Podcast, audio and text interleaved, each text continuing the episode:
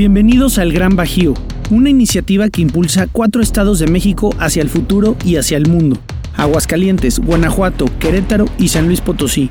Una región que pasa de la competencia a la cooperación, convirtiéndose así en la mejor región de América Latina y una de las más competitivas internacionalmente.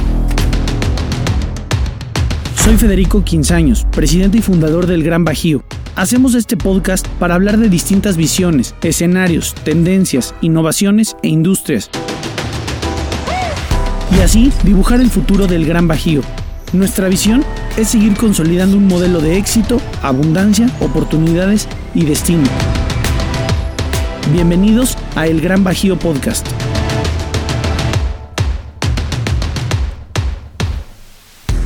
Bueno, pues hoy tenemos invitada a María Villalobos, además de ser una gran amiga, es una empresaria que empezó de cero eh, cuando nadie hablaba de digitalización, nadie hablaba de, cómo este marketing se tenía que hacer de una manera exponencial. Pues María empezó con grandes empresas como Michelin, como Costco, el Tec de Monterrey, ¿no? Eh, algunos también eh, pequeños negocios que han tenido un camino exponencial en el tema de sus marcas. Y por eso hoy la invité a platicar sobre el futuro de las marcas que creemos que pues los que tenemos un, negocio, ya sea pequeño, mediano, grande, nacional, local o internacional, pues sí nos preocupa después de, esta aceleración de las tecnologías 4.0, de la digitalización, del social media, hacia dónde tenemos que dirigir eh, nuestras marcas. Eh, como nosotros sabemos, pues la gente en el Bajío es muy emprendedora, eh, tienen negocios en, en, muchos tipos de industria y pues obviamente el tema de la marca siempre va a ser un posicionamiento, un statement y, los,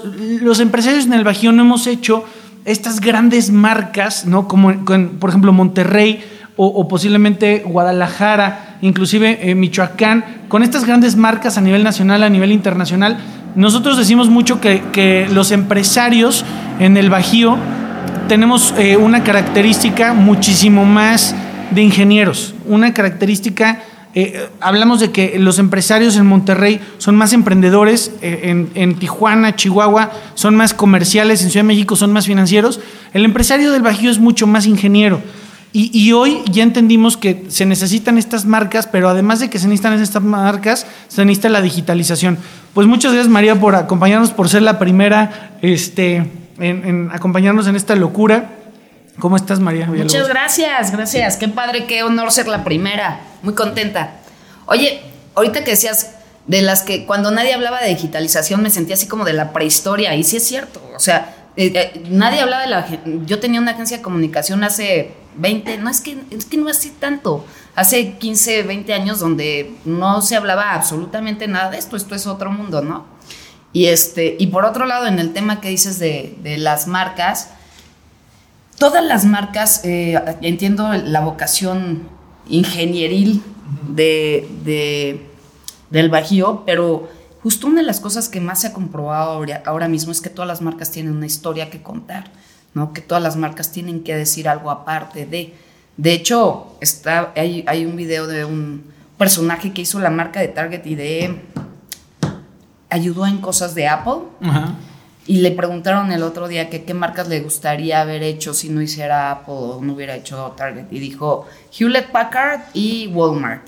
Es como que le dijeron, pero por. ajá. si hiciste marcas mejores. Y porque eran extraordinarios productos que no, supieron, no supieron nunca contar su historia, ¿no? Entonces, creo que absolutamente todas las marcas hoy tienen una herramienta que se llama storytelling que pueden o no utilizar, pero que si utilizan seguramente tendrán mayor trascendencia. Como, como que antes las marcas se hacían solamente para diferenciarse de su competencia, ¿no? Y hoy más bien las marcas han evolucionado a, contar historias, ¿no? Y, obviamente digo, tú y yo somos este, fanáticos de, este tema del storytelling porque las, las marcas a fin del día, eh, pues terminan siendo como personas, ¿no? Tienen que contar una historia, tienen que tener este, un clímax, tienen que tener ¿no? un proceso. Eh, ¿tú, ¿Tú cómo ves en general ¿no? el, futuro de las marcas? Estábamos platicando ¿no? también eh, antes de que entráramos a esto sobre algunos temas. Eh, evidentemente todo está avanzando muy rápido. Cuando tú y yo estudiamos comunicación, obviamente 50 años antes tú, no, no es cierto. Este, obviamente, cuando estudiamos nosotros, pues era, y, no fue, o sea, la verdad no fue hace mucho, o sea, la comunicación era completamente diferente, ¿no? El, el, tema del marketing, del branding, era completamente diferente y, y, hoy pareciera que cada año cambia completamente. O sea, ¿tú, tú qué vislumbras en, en el futuro de esto? Bueno, eh, primero decir que las marcas entender, entenderlas como lo que son, que es un gran activo, ¿no? Un gran activo para cualquier empresa. Si las marcas que entienden, las empresas que entienden que sus marcas son activos, quizá el, más, el activo más fuerte que tengan, ¿no?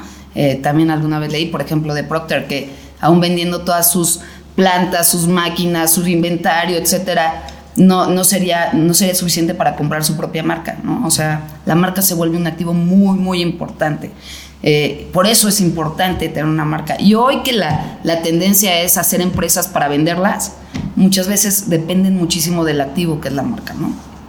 Eso por un lado. Ahora, en el tema que dices del futuro de la comunicación, mira, yo, yo, yo soy un poquito este, conservadora en el asunto del mensaje. En lo único, amiga, que eres conservadora. yo creo que la es definitivamente. Eh, la, comunicación tiene una base y yo creo mucho en, la, y tú lo sabes, en la teoría de comunicación, en las bases de comunicación. De hecho, una problemática que ahora tenemos al contratar gente de comunicación es que no saben nada de comunicación, saben perfectamente, eh, eh, perdón, sí saben de comunicación, saben, de plataformas. la parte del canal, pero no saben de la parte del mensaje. Claro. Entonces, eh, creo que antes era al revés, ¿no? Teníamos pocos canales, pero había mucho, mucho conocimiento alrededor del mensaje, ¿no?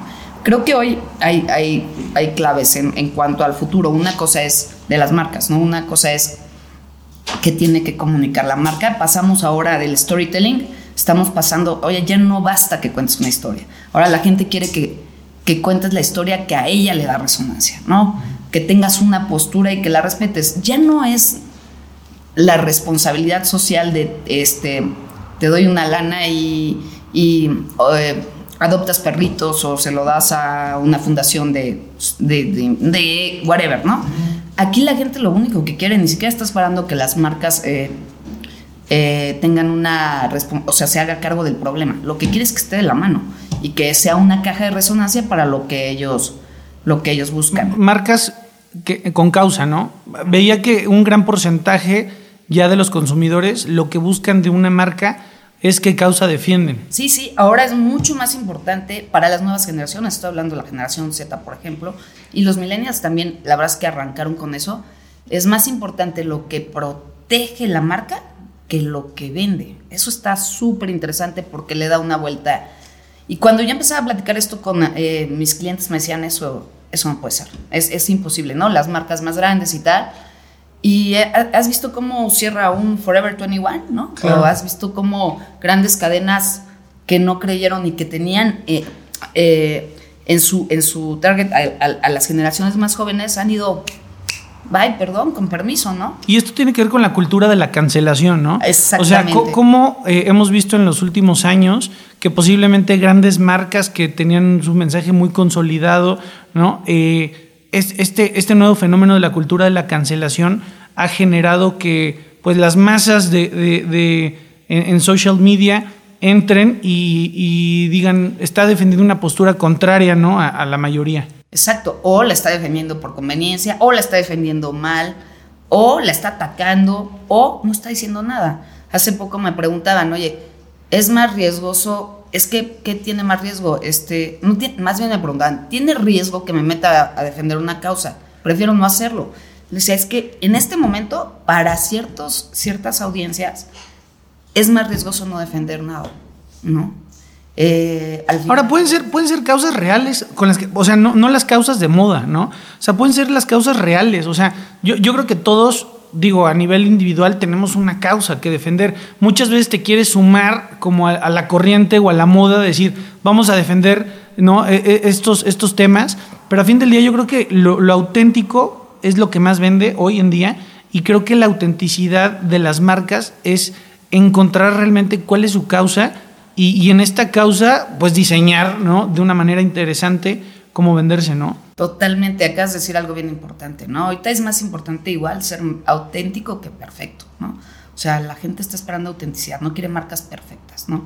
Y, justo eso, Fede, o sea, toda la marca, cualquier marca tiene una historia y una postura que contar y si no, seguramente no tendrá mucho mercado, no será algo tan interesante, a menos que sea un commodity, cosas ya muy industrializadas y muy grandes, ¿no? Pero, pero creo que cada marca, incluso hemos visto petroleras que cuentan una historia y, y, tienen una causa y efectivamente no tiene que ser un tema de, un tema de moda, ¿no? Eh, tiene que ser un tema que vaya con, con, con, con, lo que tú estás haciendo y con lo que tú estás construyendo. Generalmente las empresas construyen cosas. Entonces, a, partir de lo que estás construyendo, cómo cambias, cómo afectas, cómo ayudas, qué aportas, es de donde tienes que meter la causa. El problema es cuando se sube una marca que en la vida había entendido qué onda, no sé, el feminismo es el, el más claro ahorita, ¿no? El tema gay.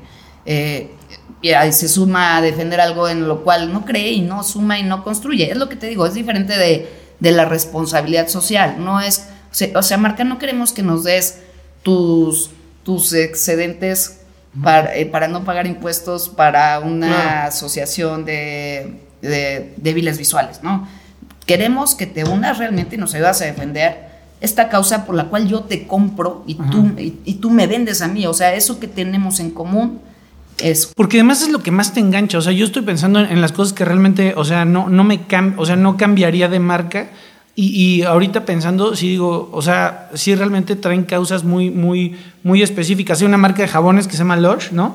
En donde la verdad es que este, la culpa la tiene Sarita. Me, hizo un regalo un día de, esa marca y, y, leí todo. O sea, me empecé, porque aparte te lo manejan de una parte increíble, una parte padrísima. Y la verdad es que eh, es cara, o sea, es una marca cara. Bien bonita. Muy padre, que te crea una experiencia. Todo es una experiencia con esa marca, ¿no? Este, oye, María, a ver, eh, y hablamos de las marcas vivas. O sea, antes las marcas vivas no existían, era una marca para toda la vida. Si acaso la cambian cada 20 años, ¿no? Que llegaba como una nueva generación y le dan un revamp a la marca. Hoy las marcas tienen que ser vivas, se tienen que estar, ¿no? En constante transformación. Sí, definitivamente. Nada más para cerrar el tema de los Lush es un gran ejemplo de lo que puede pasar a una marca cuando eh, es pionera en tener posturas en su categoría, ¿no? Lush desde hace muchos años salió con, con empaques que se pueden cambiar, con, que regresas y te dan otros, eh, o que traen la, traían la, la, historia de la persona que había hecho el producto ahí en el empaque. Lush es un gran ejemplo de marcas que que deciden tener una postura de acuerdo a lo que hacen y con un gran éxito. ¿eh? Y además que, que te engancha y que no te suelta. No la, suelta, no la sueltas. Es, es, preciosa esa sí, marca. Muy completamente. Porque, por ejemplo, mis regalos, no solamente la uso yo, ya, ya mis regalos ya son, ¿no? Este, pero este tema, regresando al tema de, la, de, las marcas vivas, o sea, ¿cuál era la diferencia antes de, de, estas grandes marcas que no se transformaban y hoy que todo el tiempo se tienen que estar transformando? Obviamente sin perder su esencia, pero sin una transformación. No, justo. Las, las, las, marcas ahora, como todo, ¿eh? Hoy, hoy, hoy todo tiene que estar cambiando. ¿Por qué? Porque tenemos un montón de información. Si no cambiamos, somos medio tontos, ¿no? Antes no teníamos información. Yo me acuerdo cuando estaba en los periódicos que decíamos, ¿quién es el lector y dónde lo encuentro? Ese, era el, ese era el sueño. O sea, los columnistas escribían sin saber a quién chingados más que la información que medio les. ¿No? Este, hoy, hoy tenemos data en tiempo real, ¿no? Para saber quién es el lector y dónde lo encuentras, ¿no? Entonces, pues como todo, tiene que irse adaptando y cambiando las estrategias, las marcas, eh, los productos, la distribución, el precio, el currency, ¿no? Eh, todo se tiene que ir cambiando, ¿no? Entonces las marcas, pues obviamente no se pueden quedar atrás. Eh, las marcas, nosotros, por ejemplo, tenemos en la agencia un, un, un manual que, que, es como la evolución del manual de identidad o el manual del logotipo, lo conocen más los, los empresarios, ¿no? Donde ponías la marca, la retícula, los tamaños, así sí lo puedes poner, así no lo puedes poner, eh, la paleta de colores, etcétera, ¿no? Ahora, eso quedó un poco, no obsoleto porque se sigue utilizando para los impresos, pero es una décima parte de lo que requiere una marca desde que la marca empezó a conversar con la audiencia, ¿no? Hoy la marca tiene que contestar en Facebook, tiene que ayudar a tomar acciones en su sitio web, tiene que eh, calificar, tiene, tiene que hacer un montón tiene que hacer alianzas tiene que hacer alianzas ¿No? yo creo que esa, esa parte de las alianzas por ejemplo sobre todo de las marcas de Estados Unidos que son las que primero eh, iniciaron, o sea, un Lego, ¿no? Por ejemplo, Claro. cómo empezó a hacer estas alianzas. Y también esto se puede llevar, ¿no? A, a nivel local, a nivel nacional, o sea, no tienen que ser las grandes marcas, pero creo que eh, las alianzas, como tú dices, ya es una, ya, ya las marcas tienen una personalidad y, y cómo se están vinculando, cómo se están transformando y cómo están viviendo. O sea, ya, se humanizaron las marcas o qué? Sí, de hecho, hay, hay grandes ejemplos, y ahorita que dices, no tienen que ser grandes marcas, hay grandes ejemplos en social media de, de marcas que pequeñitas, no sé, una pizzería, que supo contestar en Facebook, ¿no? Supo contestar de una manera interesante, diferente, llamativa, y le generó una revolución en cuanto a audiencia y por lo mismo una revolución en cuanto a negocio, ¿no? O sea, sí, las marcas se están humanizando definitivamente. Hoy, hoy en, lugar de este manual, te digo, de identidad, tenemos un manual de conversación donde lo que tenemos que determinar eh, es esa marca de qué va a hablar, ¿no? ¿Por qué va a hablar de eso? ¿Qué tono va, a ser hombre? ¿Va a ser mujer? ¿O, qué, qué va a ser? ¿no? O sea, ¿va a ser gay? ¿Va a ser, va a ser mm, la conciencia? ¿Qué, va a ser es, es- esa, esa marca? ¿Cómo va a hablar el tono, sus ejes de comunicación? ¿Qué va a decir de qué, qué temas le interesan a la marca y qué temas le interesan a su audiencia y dónde se cruzan esos temas? Este, porque además la marca puede querer hablar de un montón de cosas y la audiencia solo quiere oír ciertas cosas de la marca, ¿no? Entonces hay que entender el cruce de lo que quieres decir y lo que quiere oír tu audiencia. Ahora, cuando estás construyendo una marca, María, o sea, antes era casi casi el crear una marca era como a imagen y semejanza y va a ser mi hijo, ¿no? Y quiero que tenga todas mis características. Y, hoy, pues a fin del día, si tú tienes un negocio, tienes que entender que pues tu marca no va a ser no a imagen y semejanza, ni va a ser este tu hijo predilecto que siempre estuviste esperando. Posiblemente sí, le tienes que poner ¿no? parte de tu esencia, pero, pero tienes que entender muy bien, pues primero tu audiencia, ¿no? Absolutamente. O sea, justo ahí entra la parte de entender, hacer un diagnóstico de una narrativa, Fede, ¿no? Decir, a ver, ¿quién es mi audiencia? ¿Quién estoy hablando? ¿Qué problemas tiene y qué les voy a resolver, ¿no? ¿Cuál es mi plan? ¿Cuál es mi plan? ¿Cuál- eh, ¿Qué les voy a ofrecer? Y, y qué es lo que ellos van a ganar para poder en base a eso determinar una marca. Desgraciadamente, hoy las marcas muchas veces, ¿eh? hasta en empresas enormes, se van al revés. O sea, hacen la marca y luego piensan qué, ¿no? Sí.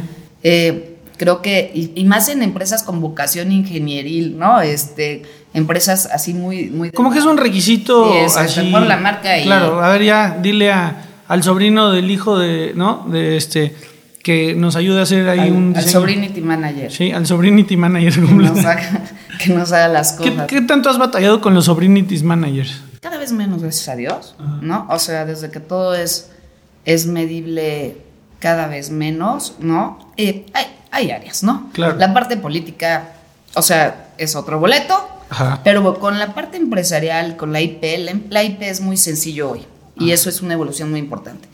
La IP ya está harta de gráficas de vanidad, de que si tienes 18 mil likes y cero ventas, ¿no? Entonces, la tendencia es mucho más a la parte de convertir, de hacer convenciones, de vender, de vender llantas, de vender casas, de vender eh, lo que sea, ¿no? De leads, de contactos, de citas, de reservas, de compras de, de boletos, ¿no? O sea, entonces, mientras tú puedes hacer lo que quieras y puedes eh, poner lo que quieras, pero si no logras una conversión, eh, la, la IP generalmente te va a dejar de invertir o, y, o- y vas a ver que no puedes, eh, a menos que, que le digas qué más hacer y qué diagnóstico, qué está mal en su producto, va a decir, bueno, no, pues esto no me funciona. Entonces, el Sovereignty Manager ge- generalmente, a menos que sea un geniecillo, este, que no se dan mucho, eh, generalmente no puede cumplir todos los temas de, un- de una marca. O sea, una marca tiene primero lo que tú acabas de decir, o sea, hacer una estrategia, identificar qué debe decir, cómo lo debe decir, dónde lo debe decir, dónde lo va a distribuir, cómo lo va a medir. Luego tiene que crear el, el- el- el- la comunicación, ¿no?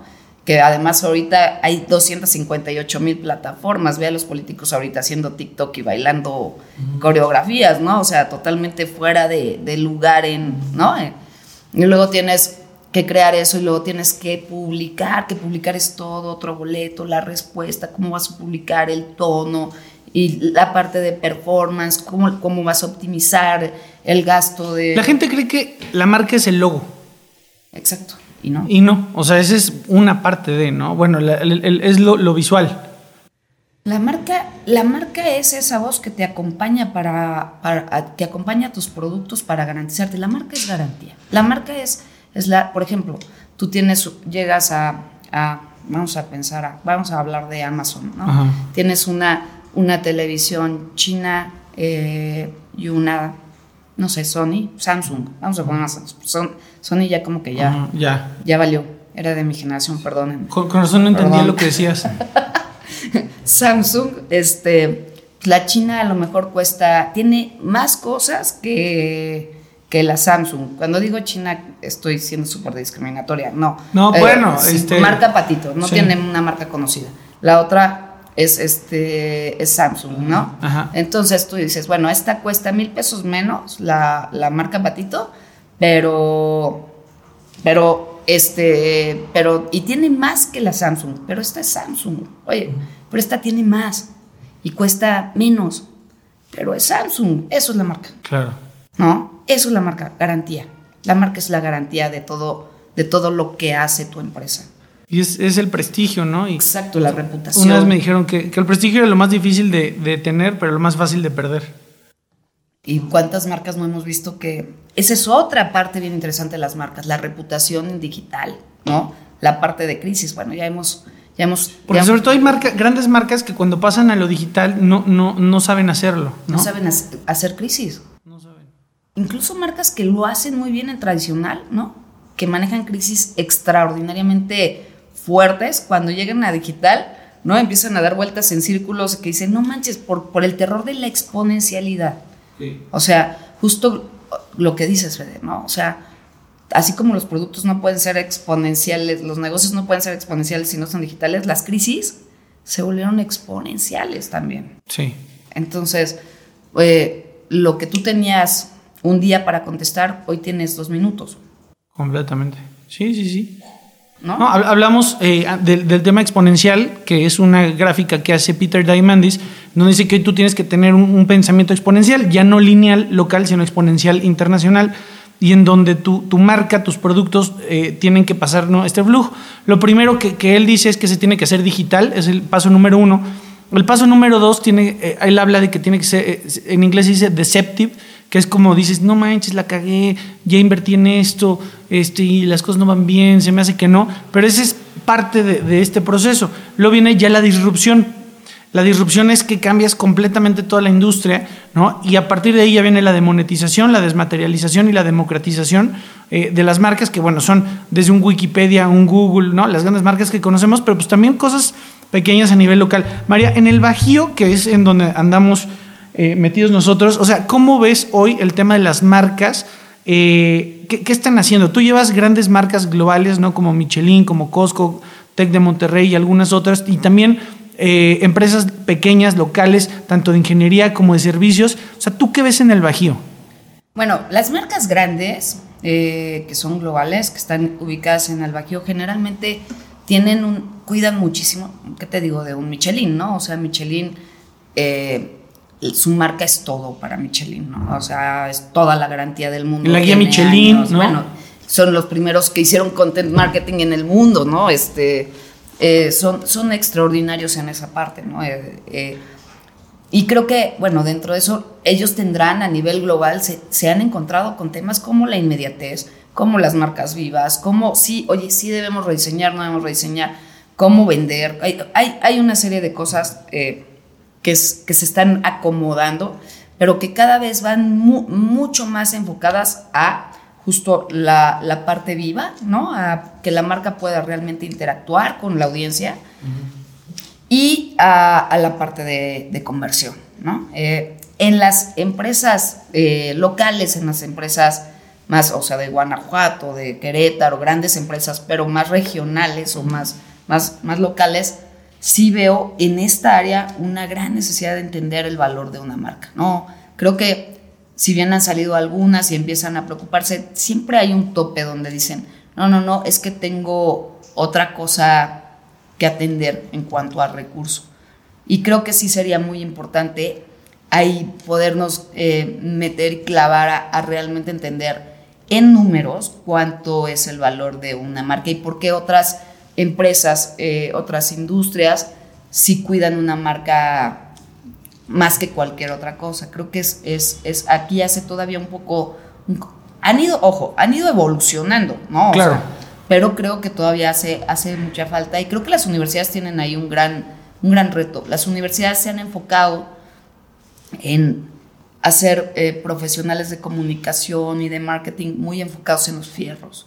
Lo mismo es en marketing digital, ¿no? Este, es gente que entiende cómo manejar los canales, es decir, es un cuate que puede manejar una cámara, es un cuate que puede manejar un, programa muy especializado para editar cosas increíbles, pero es un cuate que no, cuando le dices qué va a decir el, el video, no te lo puede decir, ¿no? En la parte digital también, ¿no? Es, te dice, tú dime.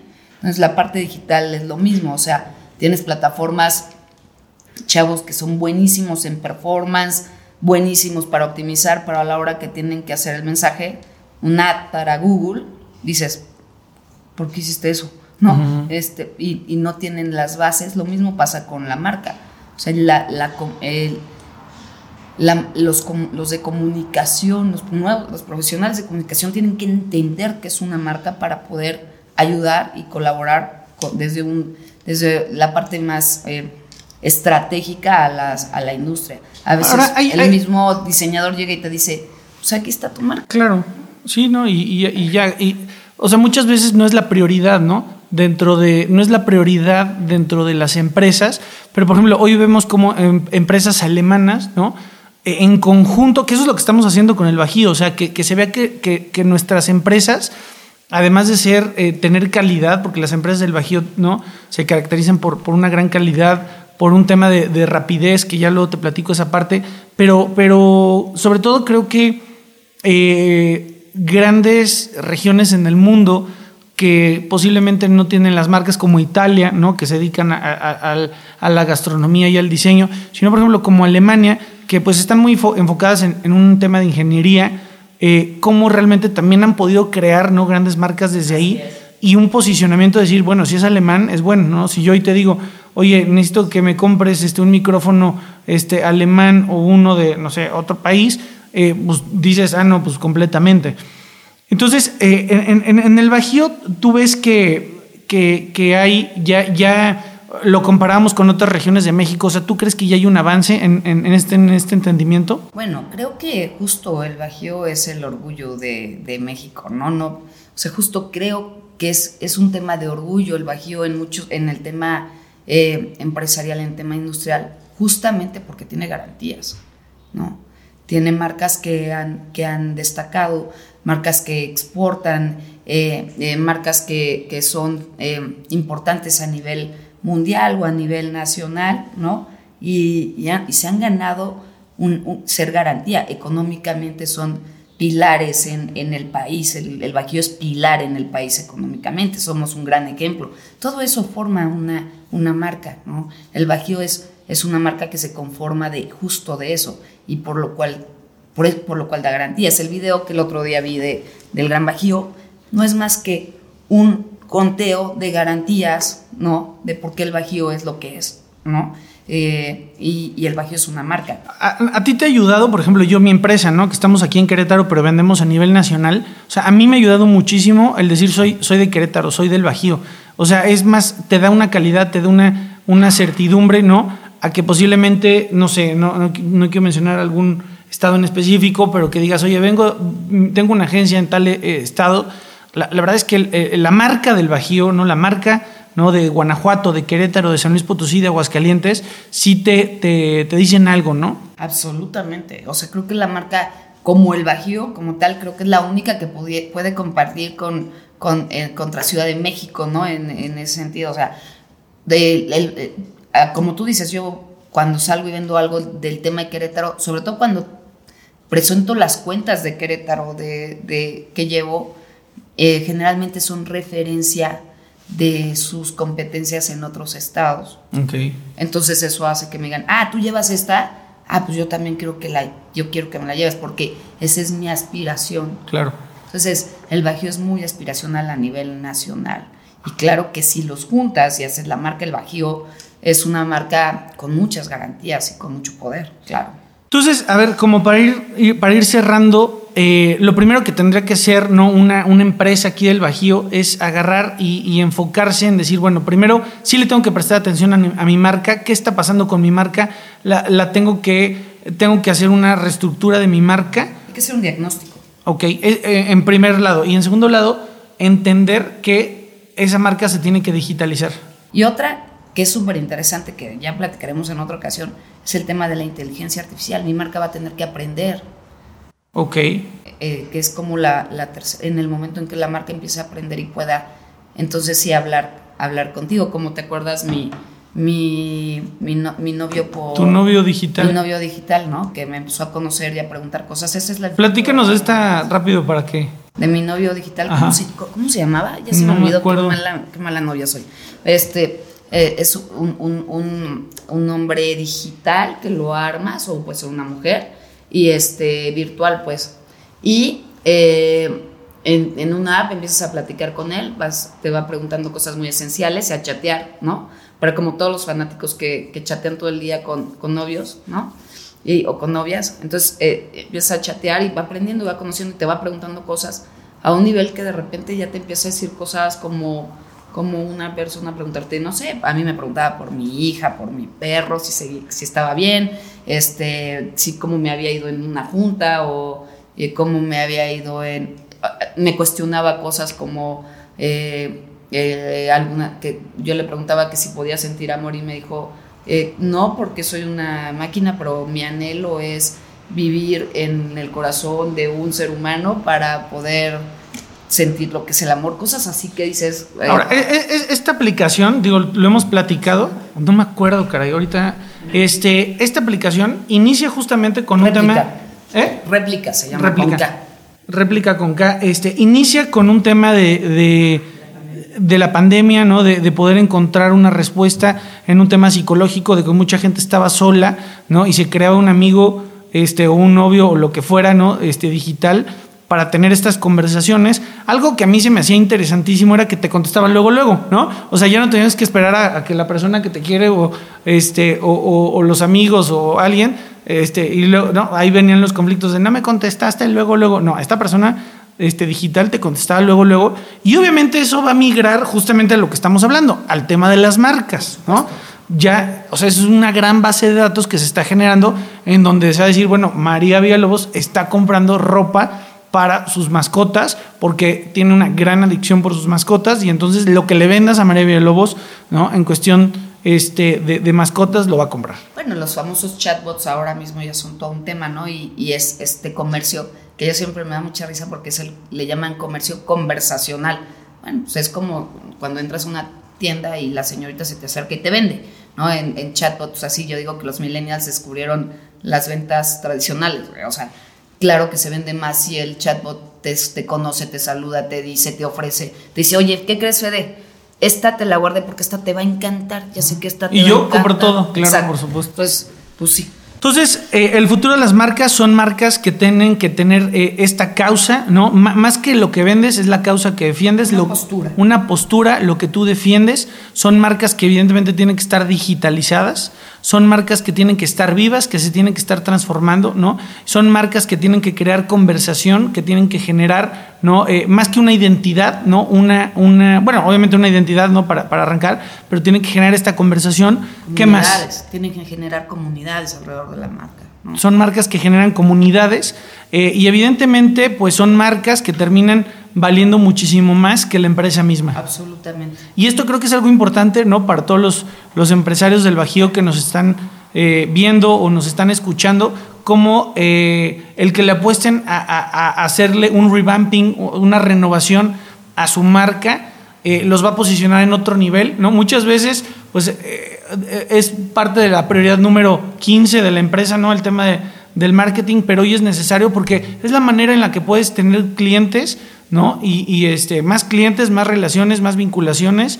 Y, este, y bueno, pues eh, qué, padre que este tema se haya transformado a este nivel, ¿no? Sí, justo te iba a decir eso. Después de la pandemia, o sea, ya creo que pues el, el no poder tener contacto personal en muchas ocasiones la marca se vuelve todavía más relevante y una gran herramienta exponencial y escalable para conversar con tu audiencia. Completamente, pues Muchas gracias, María. Este, algo para cerrar este, este tema. A ver, platícanos rápido para cerrar el tema de, de, tu hija María. O sea, a mí me sorprende porque ella, pues a fin del día, como tú decías, no tiene en específico, bueno, está estudiando, obviamente, ¿no? Pero, pero ¿cómo creó todo esto? Está cañón porque nacen eh, como produciendo contenido, nacen produciendo contenido. María tenía cinco años y producía contenido enfrente de una computadora todo el día. Ese era su juego. Así como nosotros jugábamos a las escondidillas, ella tenía cinco años y producía enfrente de una computadora todo. De hecho, por eso tiene miles y miles de videos de cuando ella era chiquita, porque eso hacía todo el día. Entonces, un, eh, este es un, un, prosumidor, ¿no? un productor que consume contenido y entonces empezó a aprender y realmente eh, logra hacer eh, eh, piezas de contenido que realmente convierten. Y a lo que voy es, nativamente conocen a su audiencia. Ella no se va a meter en temas que no vayan tienen con ella. Con ella, porque ya lo saben, no porque se lo enseñaron en la escuela. Al contrario, ahorita está aprendiendo más bien. Está aprendiendo otras, otras cosas. O sea, probablemente disciplina y esas cosas, ¿no? Pero pero ella ya sabe que, si dice, que le sube y que le baja data, ¿no? Ha vivido con eso. Entonces ya sabe que si se meten cosas que no son de ella, pues le baja data. Y, y viven, viven conectados, viven enchufados y convierten muy bien, porque conocen perfectamente su audiencia, ¿no? Y, y, además tiene un tema muy interesante, es disruptivo. Hoy, hoy justamente fue a Carolina Herrera, te, te comentaba, hoy, hoy graba con Carolina Herrera, ¿no? Entonces pone en su, su historia, pone una bolsa de Carolina Herrera y dice, hola, ¿no? Nada más. Eh, y dices, o sea, le decía a Jorge, a, mi socio, le decía, no, increíble que contraten a María, porque ustedes no saben, pero María está rapada, de pelo rosa, locochona, así. Este, cuando una, una marca tan clásica como Carolina Herrera, le y me dice, bueno, a lo mejor era clásico, ¿no? Es apostar por nuevas audiencias, por nuevas ventas, o sea, toda esta parte de microinfluencers, imagínate versus la televisión. O sea, María, no sé cuánto le pueden pagar a María en buena onda sin que me oiga a María porque me va a matar, pero, o sea, mm, no sé, si, si, le pagan muy bien, ¿no? Es, pon lo que sea. Pero la, la, comunicación de que tenía que hacer esa marca en televisión. ¿no? Sí, no, bueno. O sea, claro. no hay manera. O sea, la marca le conviene muchísimo. Ahora, una persona como María le puede vender mucho más en algún momento, ¿no? Por supuesto, ¿por qué? Porque hay escalabilidad, porque exponencial, porque conoce su audiencia. ¿Por qué? Porque la nueva audiencia no ve tele, así de fácil, ¿no? O sea, así de sencillo. Las ventas de, de publicidad en tele se han caído estúpidamente. Claro. Entonces, eh, es, es, el, es, el, es, la nueva tele, ¿no? Es la nueva forma de vender. Ahora yo ya veo la tele en, Facebook. Pero bueno, pues muchísimas gracias María Villalobos. Esperamos tenerte aquí con, este, con muchos temas, porque tenemos muchos temas, nos falta storytelling, nos falta demasiados temas. Muchas gracias. Gracias a ti, Fede. Mucha, mucho éxito en este proyectazo que me puede fascinar y encantar. Eres muy chingón. Siempre estás en, en, en lo nuevo. y si alguien sabe hacer marcas fregonas eres tú y ese va a ser el gran magio. Muchas gracias amigos, amigas. Y aún hay más. Listo. Los invito a que nos sigan en nuestras redes sociales del Gran Bajío, LinkedIn, Facebook, Instagram y YouTube, así como en nuestra página web www.elgranbajío.com.